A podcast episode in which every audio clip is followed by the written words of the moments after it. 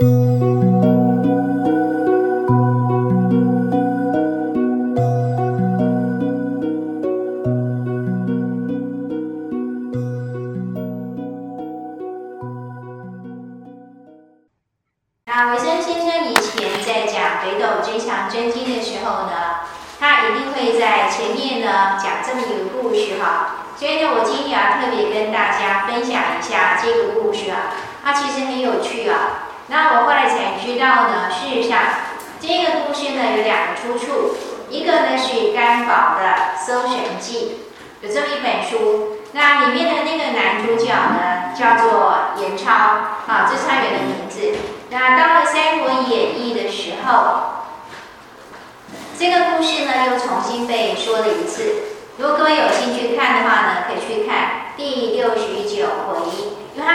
是要介绍，就是底下这个人哈，各位可以看到这个倒数第二行这个管路。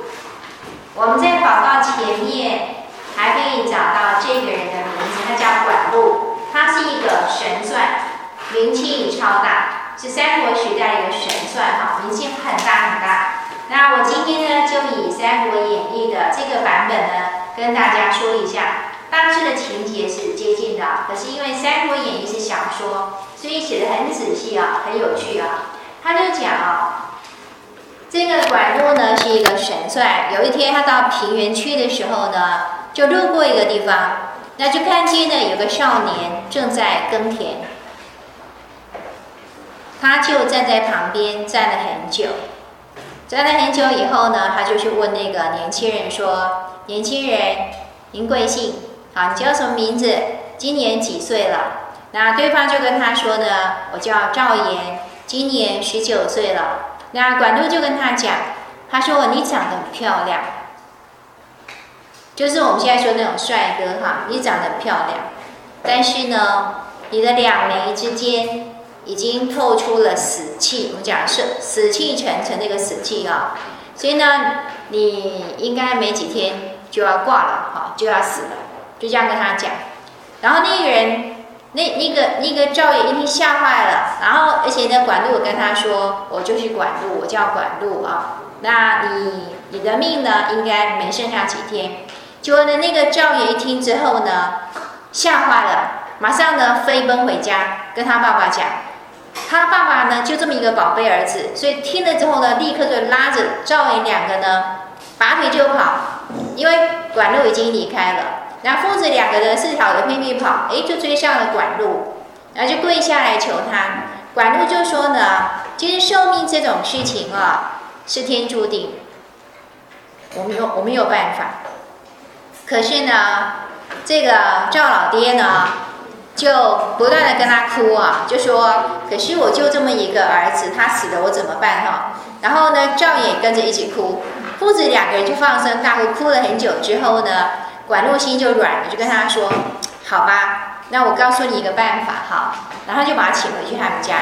然后呢，管路就跟他讲：“你去准备一瓶酒，然后呢，再准备一些鹿肉。明天早上呢，你就往山里面去，往南山去啊。你走了大概五六里路之后，会看到一棵大松树。然后呢，松树底下呢，有一颗大石头。”会有两个老先生在那里下棋，坐在北边的那一个穿白袍，那个长得很丑。然后呢，坐在南边的那个穿红袍，红色的那个长袍大袍哈，大家长得很漂亮。那你什么话都不要讲，你去了之后什么话都不要讲，你就把酒跟鹿肉呢放上去。等他们把酒喝完了，鹿肉吃完了，你赶快哭着求他们，求他们帮你想办法。然后呢，哎，这个招也就真的听了之后呢，就赶快把东西准备好。而且各位要知道，这个要够灵活，对不对？准备酒跟肉，不要忘记还要什么东西，餐具，没有，还要准备餐具。所以他背一盘呢，一并准备好了之后，就提用一个篮子。可就是我我小时候常看到人家拜拜用那个小篮，有没有？看一个竹篮，就拎着就去了。他一路走就往南山走，走了五六里路之后呢，哎，真的看到大松树，真的看到大石头，也真的看到有老魏老翁，然后就赶紧怎么样呢？把鹿肉拿出来，就跪在旁边，一句话都没讲哦。鹿肉拿出来，酒拿出来，然后呢，杯子、盘子全部弄好，就摆在旁边。然后那个两个老先生怎么样呢？在下棋，下得很高兴哈。然后呢，各位知道那有酒香，有肉香，对不对？那个酒香、肉香一飘的时候呢，老先生的手就怎么样呢？自然而然、反射性的往酒的方向伸，往肉的方向伸，然后就一边喝啊，一边吃啊，一边下棋啊。等到酒喝完了，肉吃完了，然后呢，这个赵云还真的很厉害，说哭就哭，立刻放声大哭。然后呢，说求老人家救我哈。然后坐南边那个长得很漂亮，穿红袍那个就说：“哎，这这是怎么回事哈？”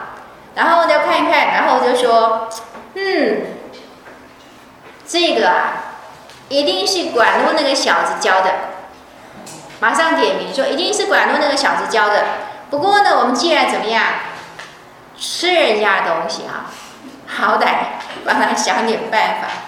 然后呢，坐在他对面那个白袍的老先生呢，就拿出一本簿子，就翻一翻，问他说：“你叫什么名字？”他说：“我叫赵岩。”然后呢，老先生就讲了：“哦，你叫赵岩，没错，你是该死了。你今年十九岁，你的寿命呢就只有十九岁，所以你的确是该死了。不过呢，我们就帮你呢添一个九。所以那笔拿出来之后怎么样？就在十九。各位知道我们中国的那个数字怎么样？是写写国字对，十九，在上面添个九，那变几岁？九十九岁。对，然后呢，反正添完了之后呢，然后又跟他讲，你回去跟管路那个小子讲，寿命这种事情是天数，叫他不要泄露天机，否则会遭到天谴。然后说完之后呢，一阵香风吹过来，不是那个酒肉的香味哈，一阵香风吹来之后呢，两个老翁就变成两只鹤，然后就飞走了。然后呢，这个赵颖就回去了。回去之后呢，就问那个管路怎么回事。管路就跟他说，坐在南边的那个长得很漂亮的老翁，就是南斗星君；坐在北边长得很丑的那个是北斗星君。因为呢，南斗助生，北斗助死，就这么一回事哈。那先生很喜欢讲这个故事哈，所以说这个故事很迷人，对不对？但是呢，但是呢，如果把时空限制在某个时空点的时候，这个故事会有问题。这个故事会有问题。各位，你想想看啊，这个赵爷为什么可以延寿呢？赵爷为什么可以延寿呢？因为他拿了酒肉请仙佛吃，对不对？然后呢，仙佛拿了他的好处之后呢，拿了钱不好办事，对不对？收了好处呢，就只好替他办事哦。所以一下子帮他延了八十年的寿命。如果只看这个点，而且其实我相信呢，一般一般的众生在读这个故事的时候，比较容易从这个观点去解读。所以你会发现，民间很热衷于拜拜，没有去拜拜，对不对？拿了东西去啊，拜一拜，然后其实到最后呢，东西还是自己吃，还不是仙佛吃，有没有？贡品送上去之后呢，反正买的都是自己喜欢吃的，对不对？然后呢，拜完之后呢，拿回家，然后跟仙佛祈求，然后还希望呢，仙佛要保佑我们，就会有这样的一种一种信仰的行为。那所以呢，如果从这个角度去看的时候，很明显它是不合乎我们天地教的一个所谓的天道的，对不对？可是呢，这个故事如果说它是合理的话，我们把时空拉长的时候，我们就讲到一个问题：管路那样的一个神算，为什么会在赵岩耕田那个田垄旁边站那么久？有没有？然后还愿意指点他？基本上那个是祖上有德，诸如此类，否则呢，管路不可能出手相救。所以他到最后的用的方法会让我们觉得说这个有点奇怪哈。但是如果我们把时间点再往前往前延的时候呢，大约可以猜得出来是祖上有德哈。好，那我们现在呢往下看就是呢，我们都知道北斗真强真经它有一个很重要的作用是做什么的？真祥，就是要求福报，对不对？哎，是求福禄寿的求福报哈。简单讲就是求一个福禄寿啊，或者是呢讲求福报。所以呢，我们会觉得很奇怪的是，我们天地教不是一直打着一个口号吗？说我们是不为自己设想，不求个人福报，对不对？可是我们关起门来弄这么一部经典，各位会不会觉得这个是自打嘴巴？对不对？不就这样讲吗？怎么还弄这么一部经呢？对不对？会不会觉得很奇怪呢？这个是我们需要去解决的一个疑问哈。那所以呢，哥，我们先看一下《北斗增强真经》是怎么来的。事实上呢，在经典里面是有做稍微做了一下交简单的交代。我们各位来看哈，天言没有天上讲经的一个记录啊。天人教主于下元盛会，云集诸大弟子，众百余人，十方三界一切道众。至心恭敬斗母元君，说照北斗真强真经。于是元君生谢作曰：“跟我们来看啊，天人教主是谁？师尊。师尊的，师尊的什么？风铃。对，他不完全等于师尊，他等于是师尊的风铃哈。然后呢，他在下元盛会把时间讲得很清楚，是在下元盛会的时候。”然后呢，集合了很多弟子以后，而且还包含十方三界的道众，恭请斗母元君。各位，斗母元君会有不同的写法，它基本上呢是属于道教的一个神奇，这个说法属于道教的一个系统哈。那道教会认为呢，它就是怎么样呢？北斗七星这些星君的母亲，所以他写这个母字，所以那个母字也是会写成保姆那个母，另外那个母字。所以呢，我们可以大家可以理解说，它基本上是一个所谓的先天神。各位，就像我们会说，上帝是我们的天父，对不对？天上的夫妻不是上帝直接生我们，是分气下来，所以大约类似这样的概念。那佛教其实也拜，但是它的它的那个就是呃，要怎么说？它那个名号是不一样的。但是佛教也拜，道教也拜，基本上它在民间显化已经很久了。那天人教主就请斗母元君来讲一部《北斗真想真经》，那所以呢，斗母元君就升上谢座。各位，这个谢座我不知道是他的坐骑就是一只神蟹呢，还是说他的宝座上面有蟹的图案？但是蟹是什么呢？蟹是传说中的神兽，它是独角兽。然后呢，蟹有一种能力，它不讲话，但是呢。如果两方有争执的时候，谁理亏？蟹会用它的那只脚去戳它，它有这种辨别是非的能力。所以呢，古代的法官会戴戴一种帽子，上面就有蟹的图案。有此一说哈，这是传说哈。那各位，这是在经文当中显现的。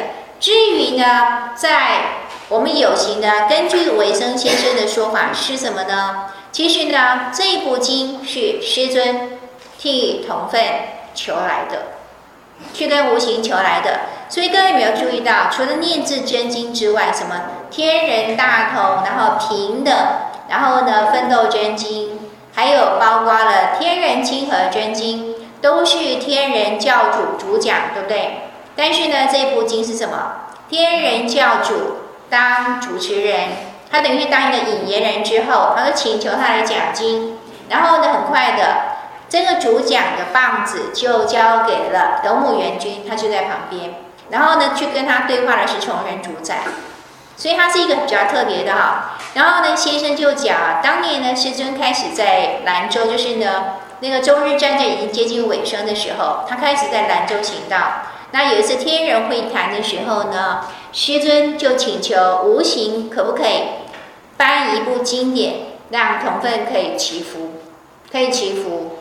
那各位，我们这样子还是没有解决我们先前的疑问呢、啊？为什么要祈福哈？那所以呢，我先讲一个东西哦，就是呢，各位我们会一般会讲天人亲和什么什么什么真经？对，天人亲和奋斗真经。然后呢，它同时都会有另外一个经题叫做天人日诵，没有？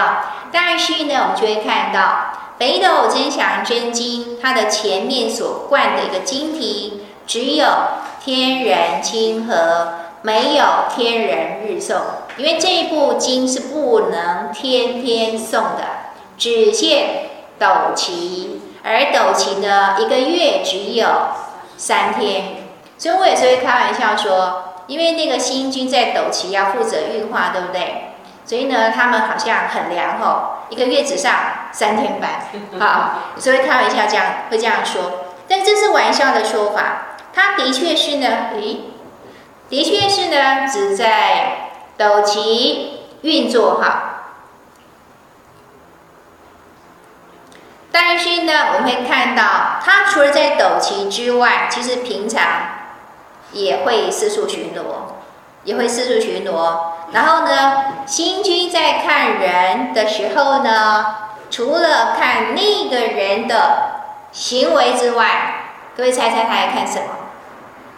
内在的心起心动念，他其实都看得到的。所以呢，就是看那个人的善恶之后呢，会主动的去帮他加持哈。那所以各位可以看到说，北斗增祥真经因为是祈福之用，所以基本上呢，它只限斗期在念，只限斗期在念，它限制是比较多的哈。然后呢，我要回答一点，就是说，我们先前在介绍念字真经的时候呢。会提到说，上帝有敕文，就是呢，念字真经颁行了之后，他也等于是有一个公告，就是给三界十方的仙佛说，要怎么样呢？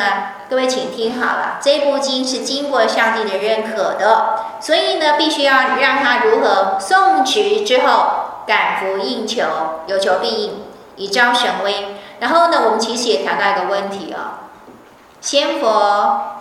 会故意有显化，有时候他的目标、那、目的何在？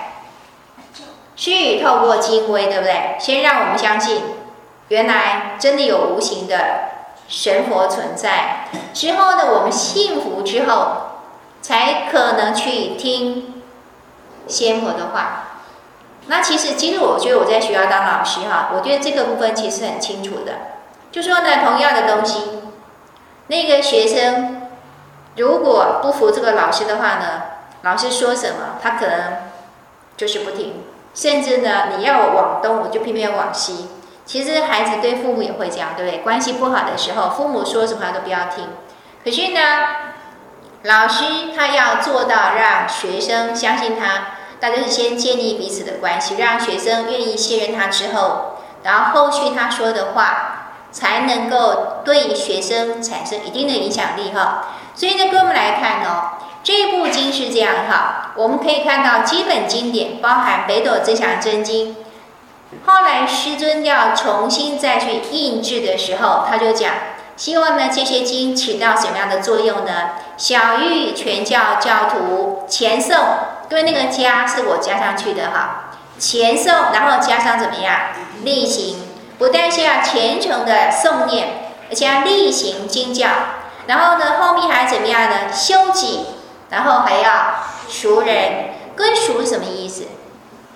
熟是什么意思？我们说窈窕淑女，对不对？那我们的序宗里面，坤道就有熟字辈的，有没有？啊，有贤有熟，那个熟什么意思呢？熟其实就是善，善良的意思。所以呢，不但是怎么样呢，能够去让自己呢得到一个修持的标准，也希望可以呢推己及人，让其他人也得到向上提升的机会，成为一个善知识，一个善君子哈。好，然后呢，我们再看哦，其实北斗增祥真经，它让我们求福禄寿，对不对？可是我们可以看到里面，其实不只是在求福禄寿。跟我们念一下哈，这是在《北斗真祥真经》前面的一段文字哈。天龙盘舞凤翔号，人间点舍胜点桃，青霭慈云覆三界，和祥妙音达九高，北极端拱辟舍宇，斗刚芒射光明号，真意笔篆玉宣文，经北传奇道气高。然后呢，各位请只念第一个字，每一句的第一个字：天人亲和北斗真经。因为通常前面只有八句哈，所以那个“真祥”两个字就不见了，对不对？好来，它是属于那种长头诗啊。可是各位，我们在这里看到什么讯息呢？他把这个“天人亲和北斗真经”放进去之后，所以里面其实有天人亲和的作用，对不对？强调天人亲和，诵经是天人亲和进行的方式之一。然后我们看到第二对哈，清霭慈云覆三界，和祥妙音达九高。各位可以看到三界，看到九高。各位，那个我们期待我们在祈求福禄寿的时候。希望天上的合力回应的时候，是只有我个人吗？各位看到三界，看到九高，就猜得出来，既包含十方三界，对不对？然后呢，到最后是希望怎么样？在人间辟圣域嘛，第三对哈，辟圣域。然后呢，斗刚芒射光明哈，希望会这是怎么样呢？在人间可以建立一个人间天国，其实就是天人大同的一个意的意涵，只是它写法不一样。然后呢，是透过什么方式呢？各位可以看到红字的部分啊，真义笔篆玉宣文，金贝传习道气高。各位那个贝字哈，不是贝壳，而是贝多罗叶。因为呢，早先佛经最早的时候呢，是写在贝多罗叶上面的那叶子上面哈。各位你你有兴趣的话，可以去网络搜贝多罗这个植物呢，是可以查到，长得有点像铁树，就这样插开。有点像铁树那个样子，反正就那个叶子是那种带刺的、硬硬的那一种。网络上现在要搜寻非常容易哈。这个贝指的是贝多罗叶，因为早先佛经是写在这个叶子上面的，所以后我们讲到贝的时候呢，指的是经典。所以呢，各位我们看透过这个经典之后呢，其实里面要传播的讯息是什么？是真义，有没有？是真义，是这种真道。然后呢，希望我们透过传习之后呢，是道气高。所以呢，其实不只是求福禄寿的。那么回到呢，我们这个《北斗增祥真经》的诵经须知哦，三十四年版就是最早第一版啊。等于就是呢，当时还在天人教时期啊，《北斗增祥真经》刚传到人间的时候，很清楚的目的是什么？北经本经为。祈求移心换斗，化力化出力气，然后呢，真是道哈，可以求祥求吉哈，求福报，延生作福，然后增入天寿知无上真经。如能前诵不辍，则可一切遂思训愿无穷。白话版叫做心想事成。好，然后呢？可是后面又加一句哦，是可以功德无量，因为他的对象不止在自己。我们讲到移心换斗的时候呢，还是要回到我们的维生先生哈，因为他这里就讲啊，他其实天地教天命换人命的第一个，也是移心换斗的第一个。当年他还在华山的时候，各位有没有印象是？是有一次呢，北峰不是失火吗？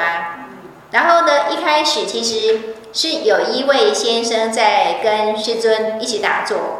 他突然觉得心神不宁，他说全身好像蚂蚁在咬他，可是他走起急着起来拍，就想说把蚂蚁抖掉，可是找不到蚂蚁，可是不晓得为什么就是很痒。那弄了几次以后，他觉得说，哎，实在做不下去了，怎么就觉得心神不宁？不晓得为什么。就他提前下桌以后，经过厨房才发现，原来厨房失火。在华山失火是一件可怕的事，因为它就是一个石头。它就是一座大石山了，然后呢，华山本身缺水的，所以失火是不得了的事哈。那那一次的显化是怎么样？跟我们比较熟悉后面对不对？大家为什么会觉得全身像有蚂蚁在咬它？那个是龙虎门的护法童子故意的显灵，然后让他觉得呢坐立不安。好，他前身是这样，那位先生姓阎，阎罗王的阎，是宗主派来的。然后后来在大山华海另外一次呢，就是怎么样？同样四位先生啊、这位先生精于紫微斗数，所以有次呢，他到山上来，就也说在山上没事啊、他自己就会他就想要帮先生啊，帮师尊呢几个孩子就排排那个紫微斗数，排排之后就跟他说，跟师尊说啊，您这个长公子呢，他好像是天空地劫坐命还是什么，就是有个名字啊，意思是说，反正这个孩子呢，十四五岁呢就没命了，就是维生先生。那所以呢，他说以你的功德来讲，我们应该要帮他移心换斗。那先生当时很小，十来岁的少年，其实各位知道，年轻人都很贪睡，对不对？他说有一天他半夜就被叫起来，就被叫起来，就看到了前面的师尊跟那严先生不晓得做什么。然后师尊跟他说：“你就跪在后面，就跪在这里。”他就跪在后面，然后就看到两，看到前面有两个大人在那里，不晓得干什么，然后就哦，他就睡着了。然后睡着后呢，哎，反正就是，反正就这样，他其实搞不清楚。可是呢，后来师尊有跟他说是有移星换斗的，所以他就一路这样的。哎，到了他后来在来到台湾以后啊。然后他当时在淡江大学教书，已经是战略所的教授的时候，他说有一次哈，一因为香港有一个超厉害的神算，是一个盲人，叫韦千里的，韦小宝那个韦叫韦千里哈，千里千里马那个千里，他说呢就来台湾啊，很多人就哇趋之若鹜，你知道？各位其实哈，很多人都以为说那个书读的越多哈，越不迷信，可是不见得，对不对？只要你让他觉得你很准，他比谁都信啊。然后呢，先生就说，他那群淡江的那群都是教授啊，大家都起哄说：“哎，听说很准，我去算算看哈。”就这七八人就跑去了，然后就怂恿先生一块去。那先生没办法，就只好去了。去了之后呢，哎，那个他说真的很厉害哦。那个各位知道盲人算命，他不是要算那个什么推算，他都是用手脚捏捏描。我不晓得有没有看过，其实我是看过，就是说他他用哪个怎么这边掐指哈，然后就他其实就是那边念口诀，念口诀啊，哎算算算，哇每个一算完都说哇神准，就是神准啊，就一个一个算，一算完了之后呢，那先生就想啊，因为他是死人的命格，他是移星换斗没错，但是他的八字其实死人的命格，然后呢先生其实是怎么样呢？各位，他跟的那个冥王星星主黄维道先生，那个黄维道早先就是呢，对红尘很多事都懂很多，学问很好的，所以其实知道他很多事。他知道呢，江湖有个规矩哈，算命先生最忌讳算到死人的命。比如说你故意去考他，对不对？拿一个已经过世的人啊的命盘去给他算，他们其实是非常忌讳的。那他知道他自己的命盘其实并没有变，那所以呢，他就故意呢不去算。可是那个韦先生真的很厉害哦，他是盲人，对不对？